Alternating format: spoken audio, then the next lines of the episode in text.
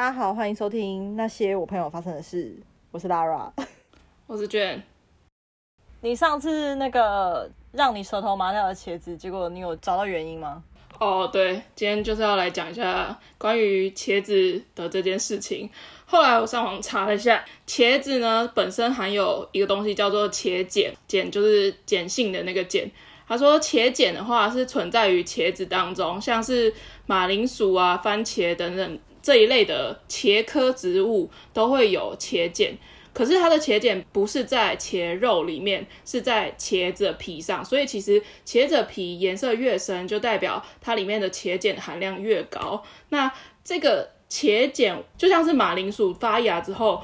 就没办法吃，就是会，嗯，会有毒素，对，就是神经毒素。所以其实茄子也有，只是我一直都不知道，原来茄子跟马铃薯跟番茄是属于同一个科别的植物，哎，你知道吗？我我不知道啊，而且为什么会有马铃薯这个选项？就是他们三个，你如果说茄子跟番茄，我可以理解，因为我觉得他们的地头，还有那个生长的形态，感觉是蛮像的。可是你说马铃薯，why？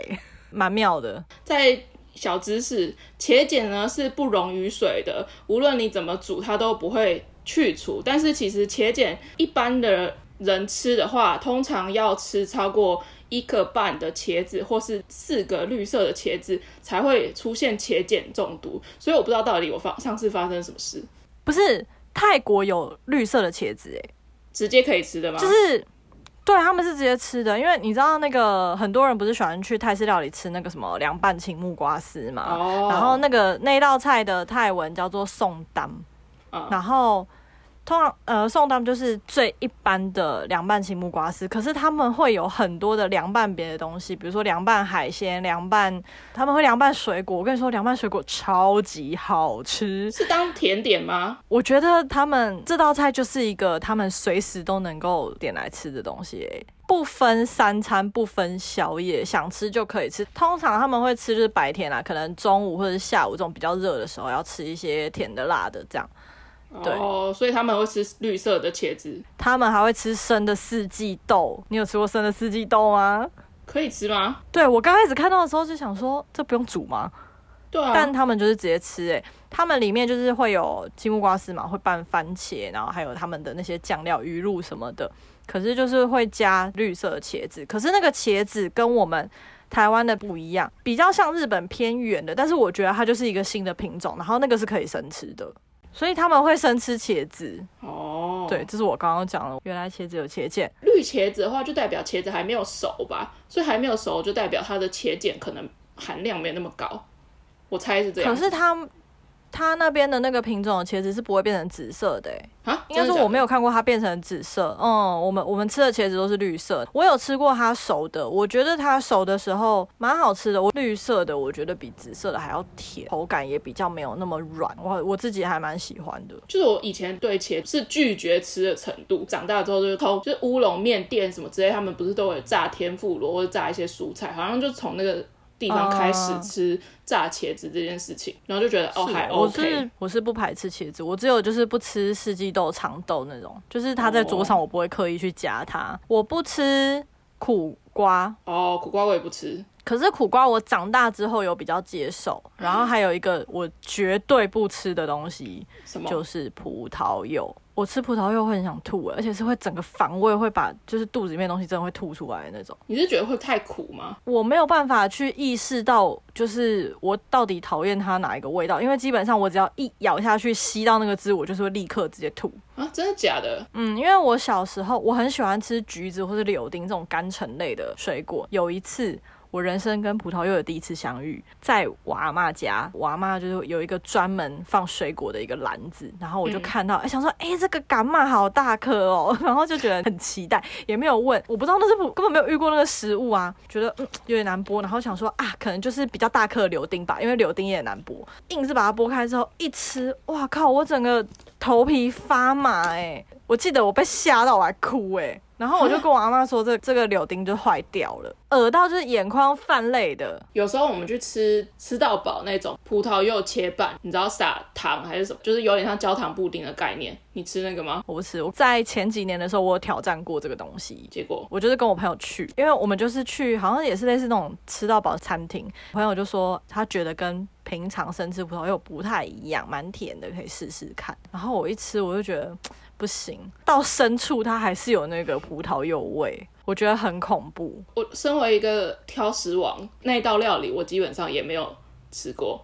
我小时候第一次被这个食物吓到，然后我自此不吃葡萄柚。呃，后来就是我印象很深刻，我第二次遇到它的时候，真的是在一个很恐怖的状态，但有我做了一件蛮缺德的事情。怎样？小时候就是去安亲班的时候，就是当时待的那个安亲班还蛮有趣的。他们每一年的圣诞节都会办整天的闯关活动，每个老师都会当其中一间教室的关主。他们那时候游戏就会用很多当时综艺节目上面的梗。他们设计就比如说，就是一盘吐司，然后可能会有草莓口味的果酱，会有瓦萨比在里面。然后你们那一组就是要两组同时进行，看谁先把那一盘吃完，那就是要忍耐。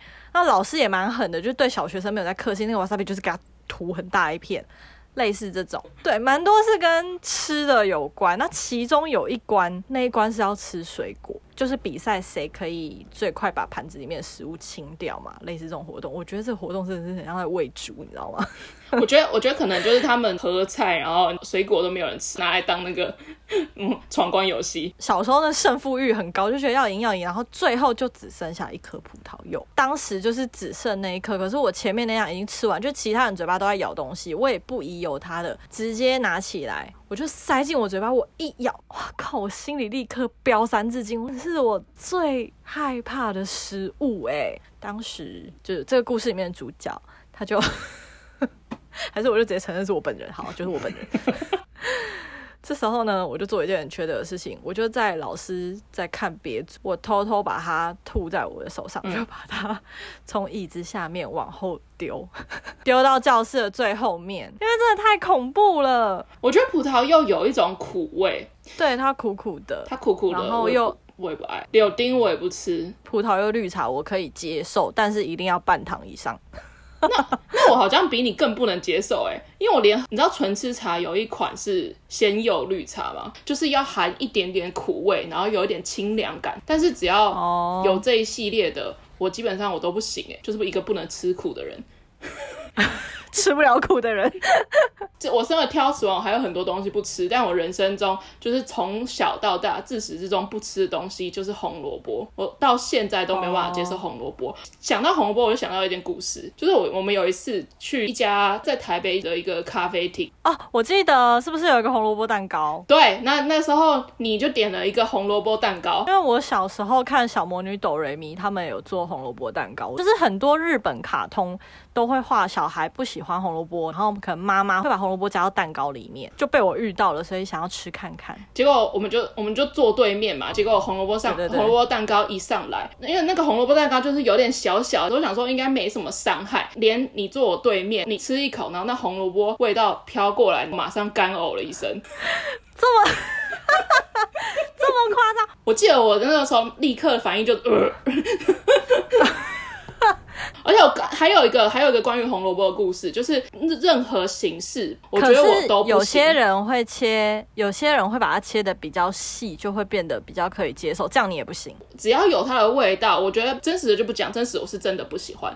有一次我跟我朋友去一个不知道巨蛋还是哪里办了一个食品展，很多就是。店家推广他们的食物，现场有很多试吃的摊位，我就跟我朋友经过一个摊贩，然后他就说：“哎、欸，要不要来试喝一下我们的饮料？什么天然健康？它就是那一种，嗯、你有没有喝过那个玻璃瓶罐的苹果汁？”有。你说像那个 Subway 会卖的那种，对对对对，就是那那种类似的形象。他那时候他就是端在那个试吃盘上面，然后有三个口味，其中一个就是胡萝卜，就是有点像波蜜那样子。我就说，嗯、呃，谢谢，我不喜欢红萝卜，谢谢这样子。结果他就说，嗯、你喝喝看，你喝喝看，里面真的没有红萝卜的味道。我就说，我我是真的很不喜欢红萝卜。然后 然后他就说，我刚才在想说，你是不是不喝果菜汁？果然，我觉得波蜜还好。他就跟我说，他就说喝起来就跟那个波蜜一样。我想说，他都既然都讲成这样，我这样走就是就很不好意思。他就拿了一个小小试喝的杯子给我，然后我就喝一口，这样，呃呃，超尴尬。然后他瞬间脸色一沉，这样他就说：“呃，红萝卜味道很重吗？”我就说：“呃，有一点，我因为我真的很不喜欢红萝卜啦，谢谢谢谢。”然后就你知道，默默的飞奥。撑在那个旁边的墙上说，就跟你说了，我不能，就是跟就跟你讲了，我就很不喜欢，你就硬要推，这莫名其妙。而且红萝卜，我真的是大概有一万个故事可以讲。三色豆里面红萝卜，当然就是。说不止我讨厌，可能全世界的人都讨厌。最讨厌的就是那种很多自助餐店很爱拿红萝卜配色。我通常不去外面买，没办法自己选菜的那种便当，因为永远那三格里面至少会有一格有红萝卜，不管是三色豆的形态，还是个红萝卜炒蛋，或者是红萝卜炒其他东西。红萝卜炒蛋很好吃啊。而且我最最痛恨就是那种红萝卜炒蛋。什么叫红萝卜炒蛋？那个那红萝卜里面根本就是十五颗，然后配三颗蛋这样子。要不然就是那个自助餐店的咖喱，然后用三色豆里面。自助餐店的咖喱会放三色豆吗？那种小小方块的红萝卜，然后是那种偏以前午餐台便当的那种。哦，也痛恨哦。光红萝卜就讲到讲到一个。我觉得我自己还蛮不挑食的，从小最排斥的就是苦瓜跟葡萄柚，但是苦瓜我在长大之后有稍稍可以接受。我也不吃哎、欸，我后来是去到泰国之后才正式比较能够接受苦瓜。我觉得泰国的苦瓜有比较不苦，我到现在还是没办法接受苦瓜哎、欸，嗯、不管谁跟我说苦瓜鸡汤或是苦瓜排骨汤没有苦味，我都不相信他。那有什么东西你在？你去泰国的时候，台湾没有的蔬果之类的，还有一个东西叫做神秘果。可是后来我前阵子发现台湾好像是有的神秘神秘果，它长得很像小番茄，它的外表表层有一层白白的颗粒状的东西。然后我的学生以前都会就是从树上摘下来，就在衣服上擦一擦，然后那个东西那个白白的东西就会掉，就可以直接吃。还有什么食物吗？目前我有遇过，有一次我学生他就摘了一些绿色的果实叫我吃，一咬下去就是很酸涩，它的外观长得很像南瓜，可是它非常的小颗，很迷你，那个大小大概蓝莓那样子的大小而已，可是它是绿色的。我记得没有籽，因为学生也不知道它的中文名字是什么，就是一种醋栗，要沾糖吃。泰国吃很多食物都会沾辣椒糖，好好妙。我上次不是有跟你讲说澳洲没有地瓜叶吗？我跟你讲泰国也没有地瓜叶啊。那时候不是回我说，那为什么不把地瓜拿去种就好了？哦，对啊。结果我在查资料的时候有查了一下，不是所有的地瓜种出来的地瓜叶都可以吃啊？真的吗？还是我被网络上的农场文给骗了？Maybe 妈妈知道，但是她就是有一天跟我说，她把地瓜拿去种，然后长出地瓜叶。我如果想吃，随时可以去摘取。就想说，为什么澳洲没有地瓜叶？有空心菜，可是没有地瓜叶。之前就是在泰国的时候，我遇到了一样非常神秘的食物，我不知道在台湾有没有人会这样煮。我那时候就有问当地的人。因为他们吃地瓜，可是我却从来没有看到地瓜叶。然后我就问他们说：“啊，叶子去哪里？”他们就说就不吃啊。可是他们吃南瓜叶哦。我那时候超级震惊的，他说南瓜叶很很好吃。可是我以前没有注意到这件事情。我想说南瓜叶可以吃，好惊讶哦！因为在台湾我没有印象有人会这样吃。后来看一些韩国的综艺节目跟片，然后就发现说：“哎，韩国人也会吃。”哎，对啊，韩国人好震惊。嗯、对，我是这个意思。我是不知道啊。不过我真的是去到澳。洲之后才发现到去超市就是真的是一个新天地。我今天要分享的三个奇怪的东西吗？我先说这三个东西我都没有吃过，只要去超市一定会看到，但从来不会买来吃。没有吃过，不知道怎么做。以下这三个东西，第一个叫做朝鲜蓟，就是朝鲜就是韩国那个朝鲜，蓟就是一个草字头，再一个玉，然后再一个旁边一个刀部，这样会有人知道吗？长得像小型的莲花灯。我那时候看到的时候就觉得，哎、欸，蛮逗趣的。哦，我看它的图有有点像释迦，哎，有一点。我是因为这个题目我查去看它怎么料理，哎、欸，它料理的程序其实蛮复杂的。它的那个莲花灯东西是它的花，所以是吃它的花。他说这个东西是源自好像是意大利。我去看人家料理它，要先把它。泡在醋呃或呃如果没有醋的话，就是用什么柠檬之类的水里面，让它好像去氧化之类，因为它就是很容易氧化。然后你要把它的茎先切断。下面连着那个茎，外外层几层是不能吃的，要把它剥掉。嗯、里面它，因为它这个是花嘛，所以它为了保护它最中间的那个花，里面的叶片是有刺的，所以也是要把有刺的部分都掰掉。里面的部分有刺，对，它是有小小的倒钩的刺，好可怕、哦。对，然后我想说，到到底为什么要 为什么要吃这个东西？我就看人家就是一个什么意大利的什么主妇，然后他就煮，就是处理很麻烦的食物，不懂。我觉得人类就是一种为了吃。不择手段的生物。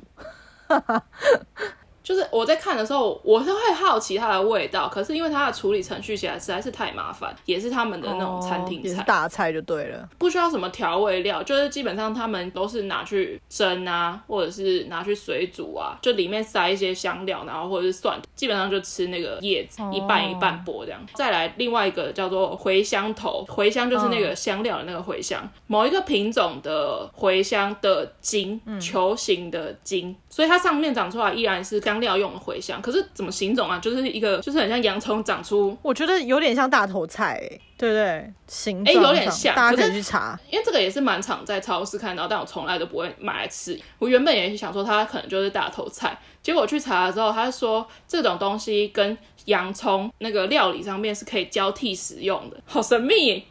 从来没有用过这种东西，是它有一个八角的特殊的香气。想说有八角味的洋葱到底是什么？嗯，可是我觉得这个应该在台湾台湾买得到我。我没有看过，可是我觉得有心应该是可以买得到，比如说东南亚的超市。刚刚的那个朝鲜蓟，跟我等一下要讲那个，是我在台湾不管在任何地方都没有看过。我没有看过茴香头，可是因为它上面长出来的那两根嘛，就是很像一般的茴香啊，像泰式料理里面很常会有茴香跟香茅。对，嗯、但我个人是。蛮不排斥茴香或者是香茅的味道。你们知道台北有一条缅甸街吗？我之前跟我朋友去那一条街里面，就都是住一些缅甸的移民啊。他们那边的商店很多都在卖香料哦，我就觉得超级无敌幸福。有各种的咖喱粉，有各种的辣椒粉，有各种香料。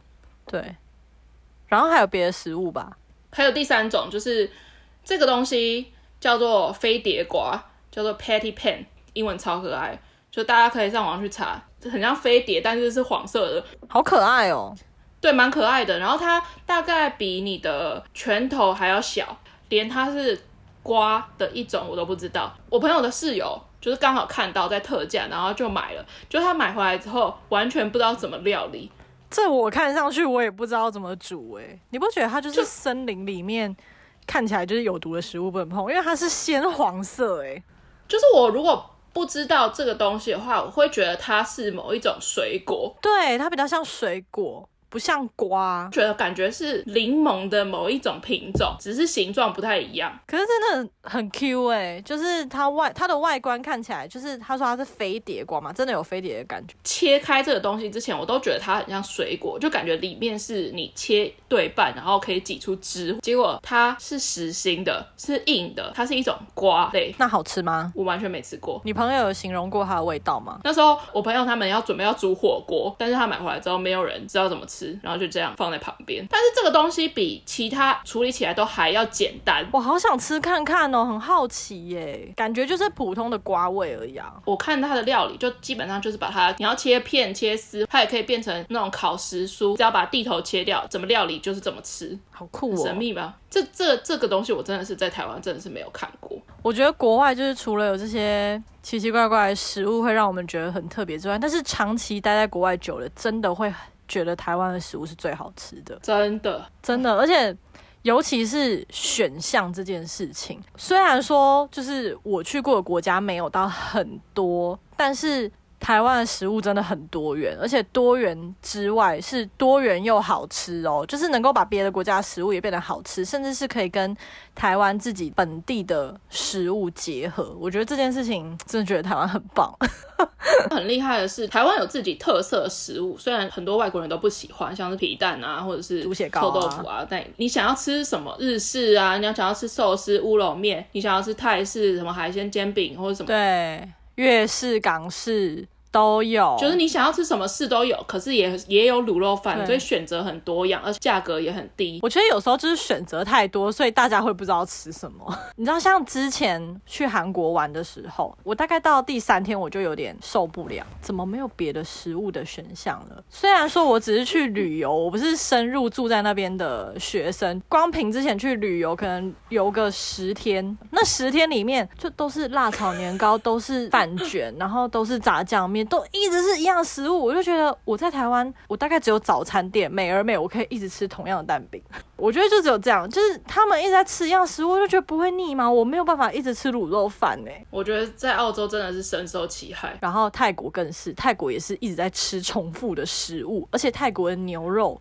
很少有好吃的牛肉，哎，这件事情当时有点受不了。哎，你知道这件事情在澳洲相反吗？真的吗？澳洲的猪肉非常难吃，可能不吃牛的人就会觉得就是泰国很棒吧。我之前跟我朋友，我们两个就是为了要寻找好吃的牛肉，真的是神农尝百草的方式去吃各个火锅店啊，各个烧烤店，就为了给他们牛肉一个机会。会不会是他们的牛比较瘦？我觉得是哎，我觉得在澳洲最痛苦的就是你要吃一个外。食第一非常的远，第二非常的贵。在国外生活的人来说，最常最常吃的外食类，基本上就是素食，麦当劳、肯德基。或者是你麦当劳跟肯德基跟台湾的相似度，大概我觉得只有一半，可能有大麦克、蛋卷冰淇淋、麦香鱼、鸡块或什么之类的。哦，我印象中我在澳洲百分之九十的外食基本上都是麦当劳，而在那百分之九十里面，去麦当劳点的百分之九十都是点鸡块。我在泰国。我好像比较少吃到麦当劳，泰国的肯德基比较多，他们的食物也蛮妙的。我至今不知道要怎么正确的点肯德基，什么意思？因为他们的那个点餐板，像台湾的上面就是会有很明显的一二三四五号餐嘛，明显的价钱跟品项名称一目了然。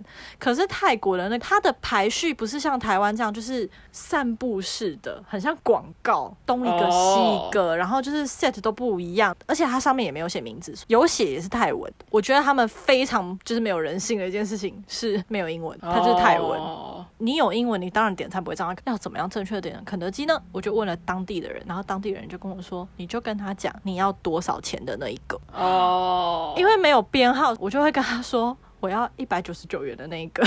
哎、欸，我记得，我记得我在澳洲也是蛮困困扰的耶。虽然虽然是英文没有错，问题是那个看板都超远，然后字都超小。对对，然后你就要在原地猜说那到底是什么东西。可是我必须称赞泰国的肯德基一件事，就是他们的蛋挞非常好吃哦。Oh, 也有饭，但是我没有点过饭。他们的蛋挞比台湾的蛋挞还要好吃。澳洲的肯德基没有蛋挞。好可怜哦！麦当劳没有玉米浓汤，天哪，连麦脆鸡都没有，也太惨了。那到底有什么？鸡块哦，他们的酱料就很泰国，他们就会沾他们的沾炸鸡的那种甜辣酱。可是，在国外，我觉得吃这些就是当地的食物跟这种连锁素食店来讲，觉得我大部分没有什么不适应的地方。可是我最怀念的就是台湾的早餐店。因为在国外根本就没有早餐店，没有这种东西，大家都在睡觉，不然就是大家都在自己在家随便吃个面包，还是吃个饭就出去了。哦，不是吃饭跟面包就算了，你知道澳洲的他们如果是外食早餐，他们买什么吗？欧美国家外食早餐买什么吗？依然是麦当劳。买 Krispy Kreme，呃，有麦当劳，但有 Krispy Kreme，买 Krispy Kreme。太甜了吧！我会更想睡吗？I don't know，我觉得很恐怖哎、欸，就是或许是我真的是不太了解澳洲人，像 Krispy Kreme 这种转角的这种小的 donuts 的店真的是很多，我我受不了，我一定要蛋饼、铁板面、萝卜糕都好，随便夹肉的汉堡。啊，我记得我那时候超级疯狂。我那时候第一年去泰国，去半年之后回来休息一个月嘛，然后我要再去，我要把我过去那半年我所缺乏、我得不到的食物能够带的，我我都要带过去。然后我又买了那个萝卜糕，然后我还买了银丝卷，oh. 就是早餐店。就是想要吃个萝卜糕加蛋啊，它可以真空，真空的话就可以带出国。我还买了银丝卷，因为我觉得银丝卷这个食物就是可盐可甜。然后我带去的时候过海关的时候，我要先坐国际线再转国内线。泰国的你进到机场大门的时候，门口就会先过一个检查的门。你踏进机场大厅之前，你就要先被扫过一次。你明明就是托运的行李箱都已经扫过啦，你过海关的时候，你人也已经被扫过啊，但你出机场的时候，他就是要再扫一次。拿了行李要踏出机场大门的时候，在扫那最后一次的时候，他们就在讨论，然后就是想要打开我的行李箱。后来他们就打开，可是我那时候东西就是乱丢，所以我行李箱里面其实很乱。他们就挖到我的银丝卷，然后就搓搓那个银丝卷，他手指还，然后就哦觉得没事，就放我离开。我后来在想，是因为银丝卷的剖面一圈，然后里里面有一根一根的，很像香烟呐、啊。对。不过我觉得我们可以来找一集，就是在机场遇到的事情，因为我有曾经就是入澳洲的时候要跟海关解释什么是龙角散。不过有有一个东西就是澳洲。跟台湾都有，但是我真的真心没有想过，同一种东西竟然有难吃的。什么东西？就是高丽菜哦。Oh. 印象中所有菜类里面，从小到大唯一一种不嫌弃的，不管是地瓜叶、空心菜或者小白菜，全部摊开在那里，最无害的就是高丽菜。我绝对会选高丽菜，但是这个谬论竟然在我去澳洲之后，我完全的澳洲的高丽菜给击垮。反正流言蜚语就说千万不要吃澳洲的高丽菜，因为就是很难吃。然后我就想说，到底怎样难吃？高丽菜会难吃到什么程度？就是高丽菜不就是那样吗？有这么夸张吗？然后所以我一直都没有买过，就是即使在超市也是还蛮容易就买得到的，就是半颗一颗的卖的也都有，就是形象不不管怎样都跟台湾的一模一样。我就想说。啊，就长得一模一样，到底是有多难吃？直到有一次哦，那时候就决定要做水饺。哇，在你在在国外真的是什么东西都要自己弄？可是水饺，我没包过水饺，水饺真的是必做的一道家乡菜。就想说哦，高丽菜可能就一半半颗，四分之一个半颗就好，然后就绞肉啊，反正就反正就是做做水饺的那些料，我就弄水饺嘛，就拿下来煮。原来哦，为什么人家都说不要买高丽菜？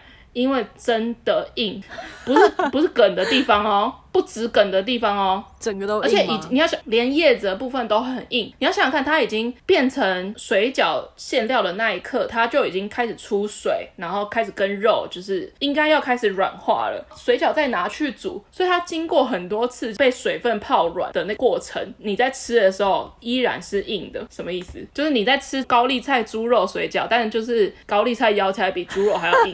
台湾的高丽菜。是如此好吃，硬的程度会用什么东西来比喻它？我觉得是笋子的程度，但是但是它不是到脆哦，它不是脆哦，哦它不是脆，它是它是硬的，然后也不是甜的，嗯、完全无味。为什么要吃这个东西？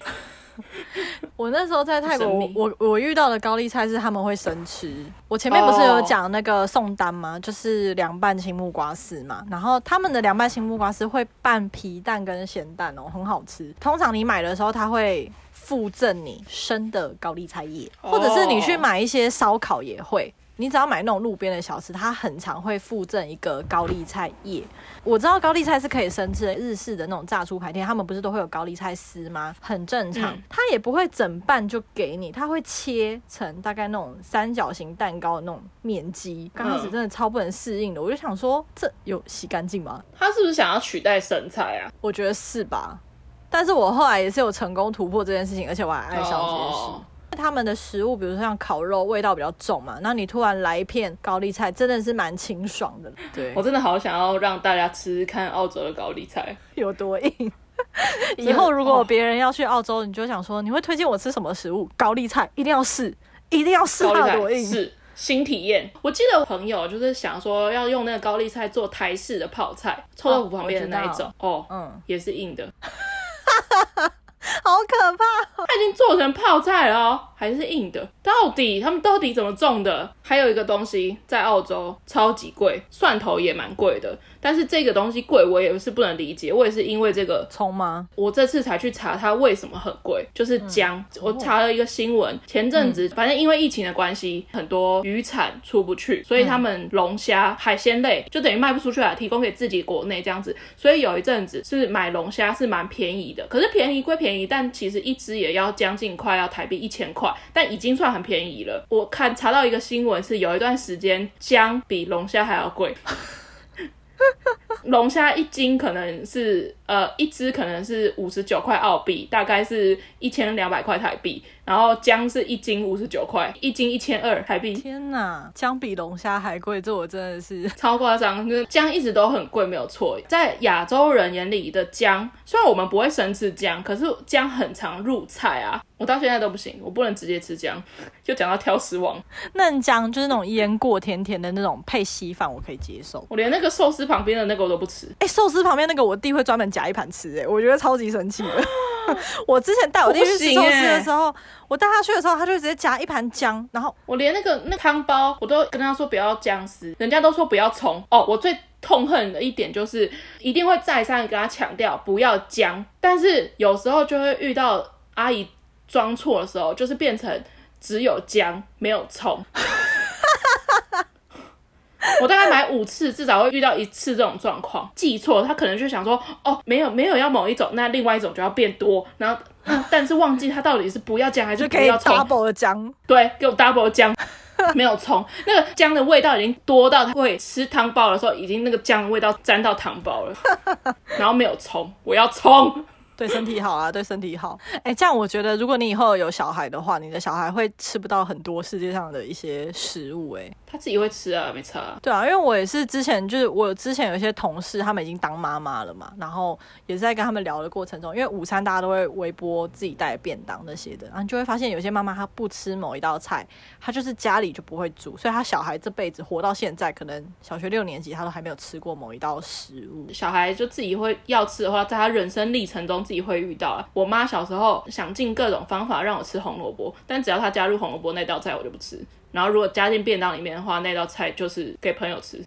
我有一段时间不吃葱，小小朋友的时候，长大是吃的。可是我对葱很挑剔，就是我不喜欢吃过熟的葱。就比如说咸汤圆里面的那种葱蒜，我是不吃的。哦，如果像生葱的话，我是蛮喜欢葱花那种，我就会蛮喜欢。葱花我吃，可是葱段我也不吃。我小时候有一段时间就是很排斥吃葱，然后我妈就威胁我，她就说：“你如果再这样挑食的话，我就煮全葱料理给你吃。”我就每一个地方都给你加葱，他就跟我举例，他就说，你知道吗？曾经有小朋友就是不喜欢吃红萝卜，然后那妈妈就把桌上所有的菜都加红萝卜，然后我就说饭嘞，他就说饭也一样啊，红萝卜放进去蒸，再给我不吃的话，你信不信我把葱也拿去蒸？啊、有需要做到这个程度吗？对啊，干嘛这样啊？没有，他就请了成功，我就乖乖吃了，很俗啦。反正姜超级贵的原因，我就上网稍微查了一下，就有人说姜这种东西只在澳洲的昆士兰的南边种，大部分的姜都拿去做姜汁汽水，就是 ginger beer。你知道 ginger beer 吧？姜汁啤酒。对，大家都会有一个迷思，以为它是啤酒，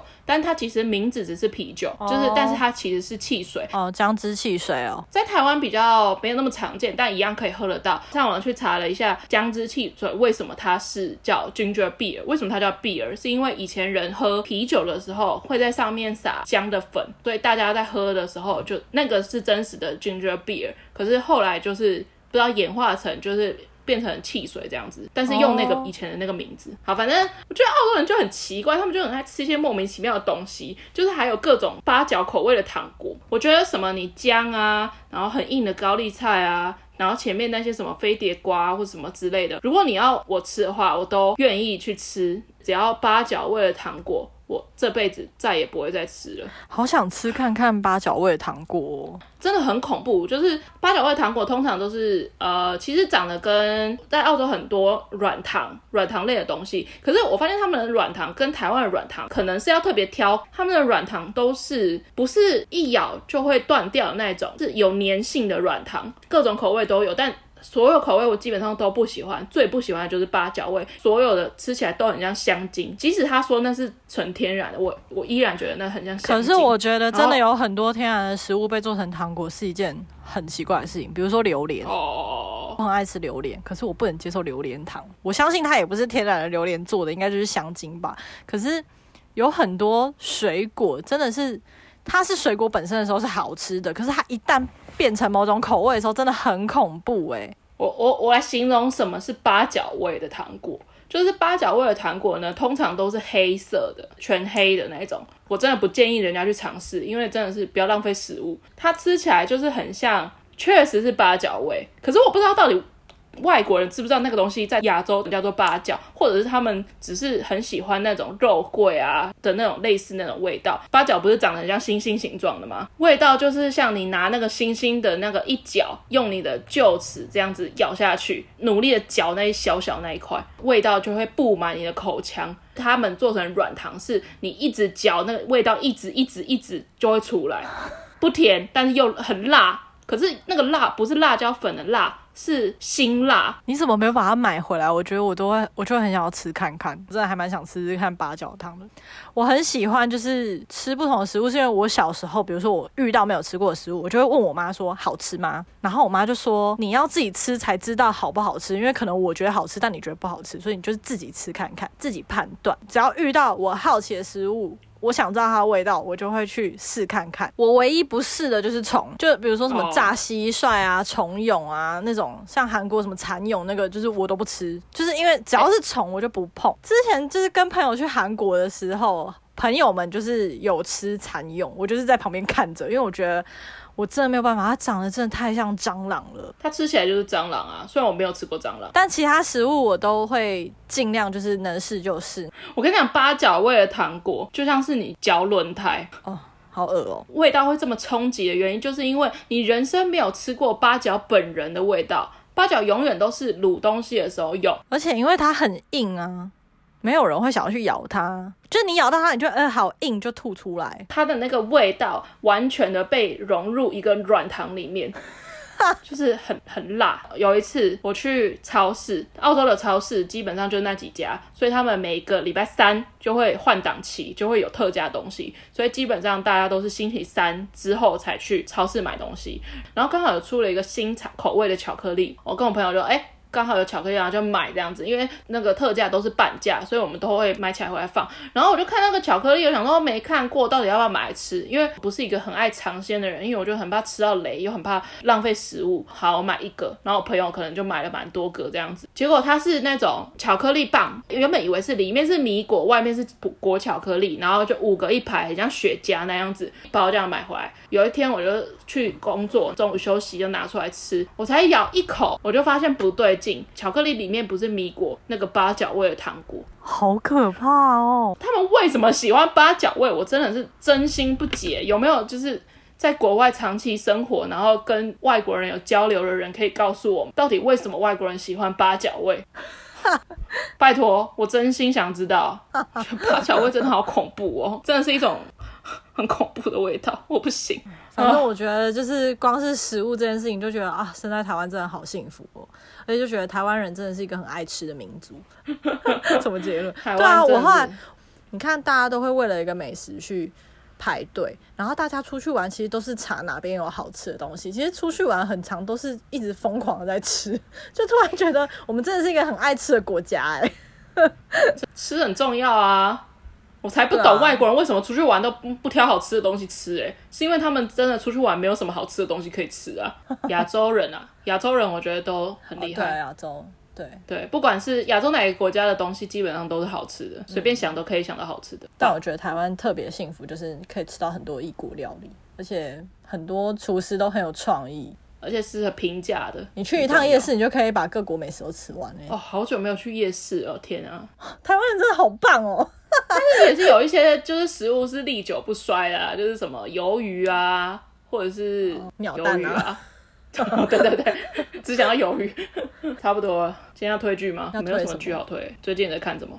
啊，我最近看完那个《熟女养成记》。最近才看完哦，就是前几天想说，哎、欸，这部好像还不错，集数也不多，就想说看一下。他八月八号要上那个第二季，第二季，对，很期待。我觉得他，我每一集都非常的有共感。我有我有看第一集，但蛮久以前，我现在有点，我记得也是蛮好看。我真的很少看台剧，觉得蛮推他的手法，就是他是一直过去跟现在交错，然后你就可以看到他的现在。当他去思考一些东西的时候，会把时间往后推吧，然后再往前。带到现在，然后他的一些想法的改变啊什么的，觉得这部他比较就是在探讨女性的议题。在台湾，身为一个女人，你身上到底有多少传统社会给你的框架？身为现代女性，在现代女性的生活里面。其实那些传统的框架也还是套在你身上，讲很多面向，就比如说在传统家庭长大嘛，然后还有就是说你到大都会的职场的生态，然后包含交友、恋爱、步入婚姻的这些他所在的这些领域去阐述。作为一个女人啊，当你到四十岁，